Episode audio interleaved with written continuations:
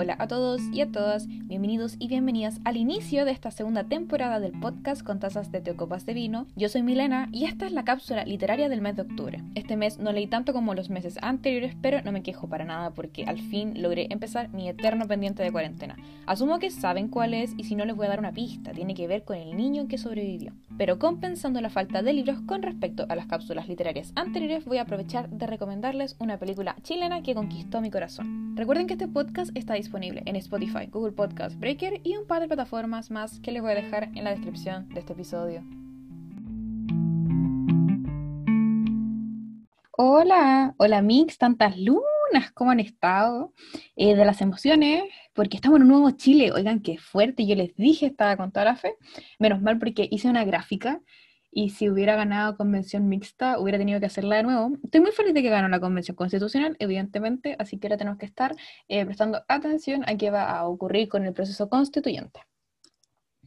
Eh, pero bueno, eh, yo en particular sigo igual de estresada con la universidad, pero estoy con mucho más ánimo para los próximos episodios.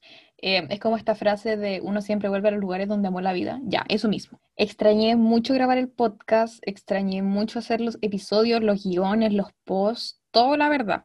Y les juro que de verdad estoy tan emocionada con todo lo que se viene para el podcast que tengo planeado este enero y ustedes ya saben que yo soy de la intensa, entonces eh, evidentemente tenía que planear con muchos meses de anticipación todo lo que les quiero preparar, todos los capítulos. Estoy muy emocionada y espero que también les guste la verdad. Eh, pero tengo una pregunta también. ¿Qué les pareció la nueva ilustración? A mí me encanta. Es de arroba cataandina eh, y me gustó mucho. La verdad es que les voy a contar el tiro como de qué va más o menos. Eh, esa es la foto que yo tomé cuando estaba en el club de lectura Marginalia, que es de arroba maleta roja librería, que evidentemente por pandemia no hemos podido juntarnos mucho, la verdad, pero espero que volvamos pronto. Chiquillos, chiquillas, les amo mucho. Y eh, tomé esta foto cuando estábamos hablando sobre, ¿cómo se llama este libro? Estábamos hablando sobre, estábamos hablando sobre teoría King Kong y eh, les digo al tiro, yo no me terminé el libro, espero leerlo antes que termine el año porque si no, no sé cuándo lo voy a leer. Eh, y tomé una foto y salía una tacita de té, había un par de copas de vino también, pero me parece que no salen en la foto, está en mi Instagram, arroba mendragora.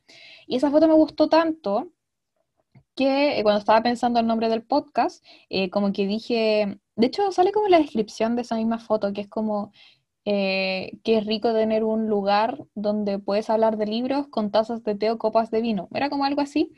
Y cuando quería el nombre del podcast, como que esa imagen como que me pegó súper fuerte y de ahí salió el nombre. Entonces eh, ya llevaba tiempo queriendo cambiar como el logo y por razones lógicas, como que, o sea, primero hice varios bocetos feísimos, evidentemente. Y eh, un día como que encontré muy lógico que la, como la portada del podcast, la foto del podcast, fuese eh, de donde vino como la idea del nombre. Así que eso es lo que tienen. Eh, me gustó mucho, me encantan los colores. conversamos igual como que quería yo y ella llevó súper bien como mi idea. Entonces estoy muy agradecida. Así que si quieren pedirle comisiones, vayan nomás porque yo lo voy a hacer de nuevo. Bueno, volviendo a lo que nos convoca, la cápsula de octubre. Eh, una buena y una mala noticia, eh, aunque no sé si diría que es como una mala noticia, sino es más que nada un alcance. Eh, la, primera, la primera parte, o sea, como la buena noticia, es que al fin empecé a leer Harry Potter. mi, como bueno, si han escuchado varios capítulos, saben que con el Lucas ya hablamos de esto y esta era como mi gran deuda, como de cuarentena, y ya empezó a ser saldada. y el alcance que tengo que hacer es que solamente leí tres libros este mes y que estos tres libros fueron los tres libros de Harry Potter, porque la universidad está, pero de verdad, brigia. Onda, de verdad, em, esto va a salir mañana, como, no sé si a las 10, yo creo que después, porque eh, tengo que hacer una prueba que no he terminado y me acordé que tenía que hacer el guion, porque no había podido hacer el guion porque estaba sin luz. Entonces, eh, ahora que estoy con luz, estoy haciendo la prueba y estoy tomando una Coca-Cola porque eh, son las 0.54 de la mañana, 0054 de la mañana, yo no sé ahora que voy a terminar esto, no sé qué lo voy a editar, solamente sé que tengo que terminar esto y una prueba porque una se debe a su público. Pero fuera de que haya leído tres libros, la verdad es que estoy muy contenta con mis lecturas. Eh, de verdad, le he pasado súper bien leyendo los libros y como yo ya había visto las películas antes, como que puedo ver algunas diferencias, pero no creo que sea algo malo, la verdad. O sea, con los libros, eh, como que muchas cosas tienen más sentido, evidentemente profundizan más, entonces como que es lógico. Eh, pero leyéndolos, me hace apreciar, la verdad, mucho más las películas, porque siento que, ya, evidentemente son joyas del cine, pero la forma en que hicieron calzar la historia en la pantalla siento que fue muy apropiada, fue súper bien realizada.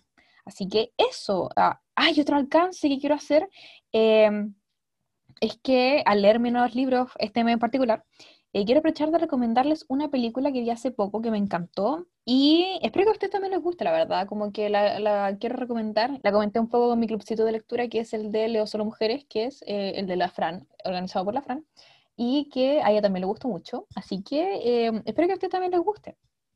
Bueno, con esto dicho, démosle inicio a la cápsula de octubre.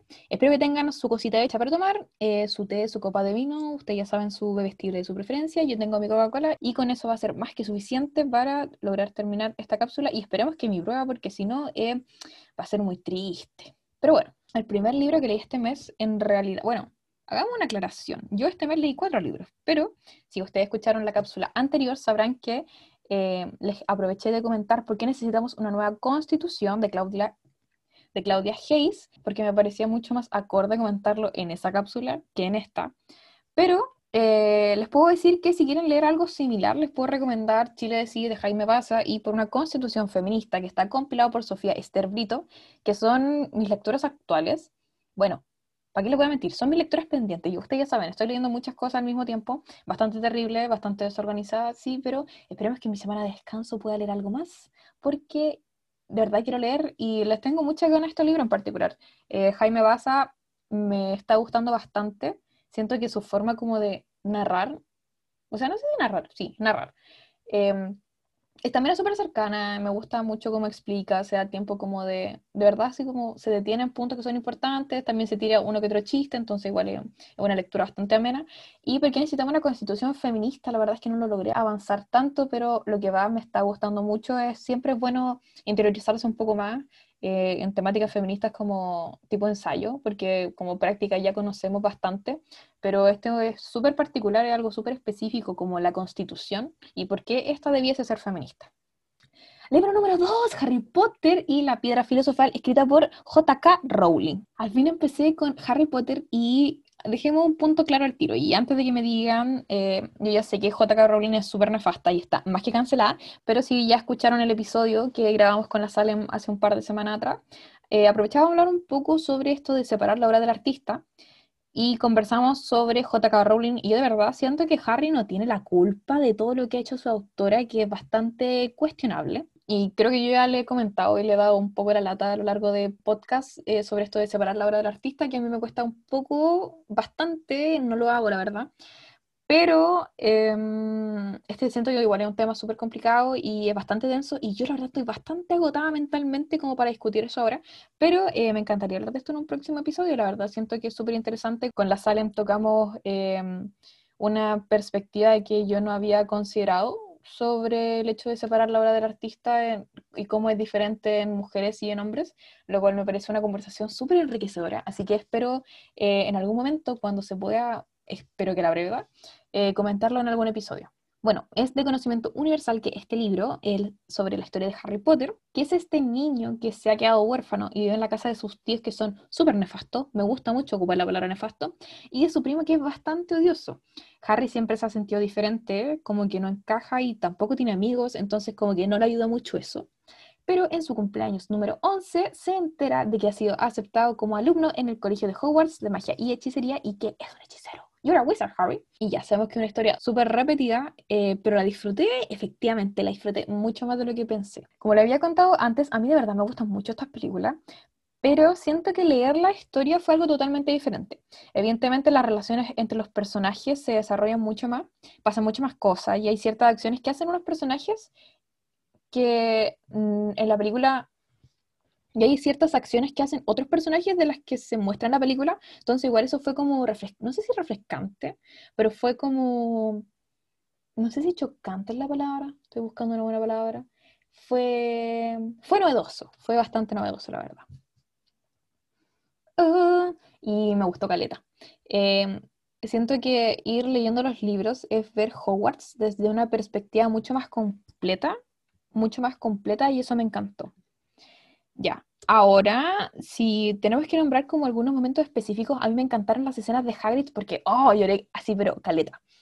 Me emocionaron bastante, la verdad, y la relación de afecto que tiene con Harry en las películas me gusta bastante, es como bastante completa, así como bien, pero em, siento que aquí es diferente. Creo que vemos a Hagrid un poco más vulnerable y lo conocemos un poco más, entonces presenta mucho más cercano de lo que puede llegar a ser en la película. Y piensa, pues si la película es como súper cercano, es como uno dice Harry y se emociona, eh, los libros de aún más. Pero quien más me impactó, muy honestamente, fue Dumbledore, así. Es que en las películas ya está súper bien, es un súper buen tipo, pero es increíble, es, es muy chistoso. Es como, no sé, es que me recuerda tanto a mi tata, de verdad, eso como que me, lo hace, me hace quererlo mucho más. Pero de verdad es tan chistoso, se tiene unos comentarios así, no sé, es como siento que la presencia que tiene Dumbledore en los libros, por lo menos, es distinta a la que tiene en las películas, porque siento que en las películas se considera Dumbledore más como un enigma, como que no es tan cercano, bueno, en teoría sí, pero en los libros igual se presenta súper diferente. Es que el hecho de que seas chistoso es como, de verdad, como que me descolocó bastante, pero de una súper buena manera. No lo esperaba y eso me hizo disfrutar como aún más la historia, la verdad. Seguimos con la cámara secreta. Ya, el segundo libro que leí, segundo, ya, sí, contamos desde el primero, el primer, hablamos que el primer libro de este mes fue eh, La piedra filosofal. Seguimos con la cámara secreta y ya, eh, Harry logró superar su primer año en Hogwarts súper bien y su amigo aprendió magia, todo estupendo. Eh, y en este segundo libro, Harry está por volver a Hogwarts, pero inesperadamente aparece un elfo doméstico en su habitación que se llama Dobby, que le dice que está en un gran peligro y que no debe volver a Hogwarts, nunca más. como ya lo sabemos, Harry no le hace caso, vuelve al colegio de magia y hechicería, y debe enfrentar la noticia de que la Cámara de los Secretos ha sido abierta. Ya, les digo, a mí de verdad me cargaba esta película de una manera impresionante. Como que la encontraba denca, nunca me gustó tanto la verdad, quizás los tonos, como la tonalidad de la película, como que no, no era mi película favorita si tuviéramos como que, como clasificarlas, esta no entraba, pero ni, ni cerca. Pero estaba súper equivocada, es de verdad muy buena. Eh, porque ya tenemos este rollo con el diario de Tom Riddle, eh, Ginny también, eh, pero también tenemos los Weasley, o sea, la familia Weasley, cuando van a buscar a Harry en el auto, todo este rollo Freddy George, maravillosos, me encantan. y algo que me gusta mucho también es la amistad entre Ron y Hermione, que siento que eso no se ve tanto en las películas y siento que es un robo, porque Ron igual en las películas es súper pesado con Hermione, y siento como que no la quiere tanto como se muestra en los libros, entonces siento que igual eso es un robo descarado de las películas y que los libros como que te reivindican mucho esa amistad. Y también está este trasfondo que es súper potente, que el hecho de, de, ser sangre sucia, como dice Malfoy, oh, Malfoy, cabro chico odioso, de verdad, este libro en particular a mí me, me, sacó como canas. Es que Malfoy, yo creo que con la Bárbara hemos hablado un poco de esto, en algún momento yo creo que igual podríamos hacer como un, un capítulo aparte hablando sobre Draco porque es un gran tema. Ya, em, considero que este libro es súper completo y avanza bastante rápido y eso como que me impresionó, porque el libro de verdad se centra mucho en el desarrollo de personajes y en crear como lazos, porque el libro de verdad se centra mucho en el desarrollo de los personajes y las escenas de acción son bastante cortas. Y eso como que igual me saca un poco de onda, porque normalmente en las películas te muestran como la gran escena, no sé qué cosa, grande escenario, y lo más importante en los libros es como el viaje porque evidentemente está este peligro que persigue a los personajes constantemente, pero lo que más importa es cómo se van preparando mentalmente eh, para enfrentar este mal increíblemente terrible. Y hay algo que me gusta mucho del libro también, eh, es que te va contextualizando un poco sobre los personajes que están en escena.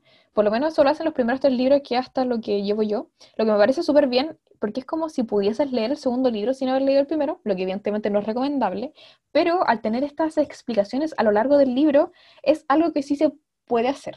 Ya, y el último libro que alcancé a leer el mes de octubre fue Harry Potter y el prisionero de Azkaban. Ya, el tercer libro, Prisionero de Azkaban. Harry Potter vuelve para pasar su tercer año en el colegio Hogwarts de magia y hechicería junto a sus amigos Ron y Hermione. Sin embargo, al igual que los años anteriores, hay un nuevo peligro. Este lleva por nombre Sirius Black, quien es el primer prisionero que logra escapar de Azkaban y que según los rumores está decidido a encontrar a Harry y terminar lo que empezó el que no debe ser nombrado. Voy a partir diciendo lo mismo que dije un poco en el libro anterior y que en esta nunca me llamó tanto la atención. este en particular tampoco como película, como historia. Sirius me encanta un personaje. Aparte aparece Lupin, aparece Lupin y tenemos como a esta Hermione que está súper estresada con todas sus clases, pero también está súper valiente. Eh, Sirius, que es un punto súper importante en la trama porque le permite a Harry conocer más de sus padres. Y tenemos el elemento del viaje en el tiempo, pero que la película personalmente a mí no me había gustado tanto, ya le encontré mucho más sentido y es súper lógico cómo ocurre y demás.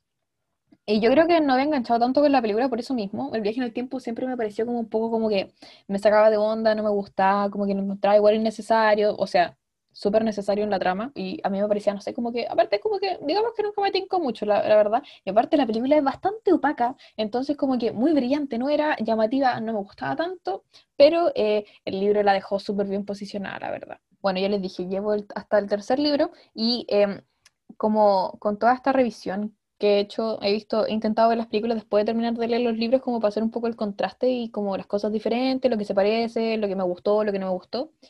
Así que voy a dejar dicho hasta ahora que el que menos me gusta, por lo menos la película, es El Príncipe Mestizo. Oh, a mí de verdad ya. Yo, yo sé que le he dicho a cada rato que me gustaba, que no me gustaba la película, que después me gustaba el libro, ya. El Príncipe Mestizo a mí no me gusta. Snape, la verdad, lo encuentro bastante cuestionable, pero podemos hablar de eso después.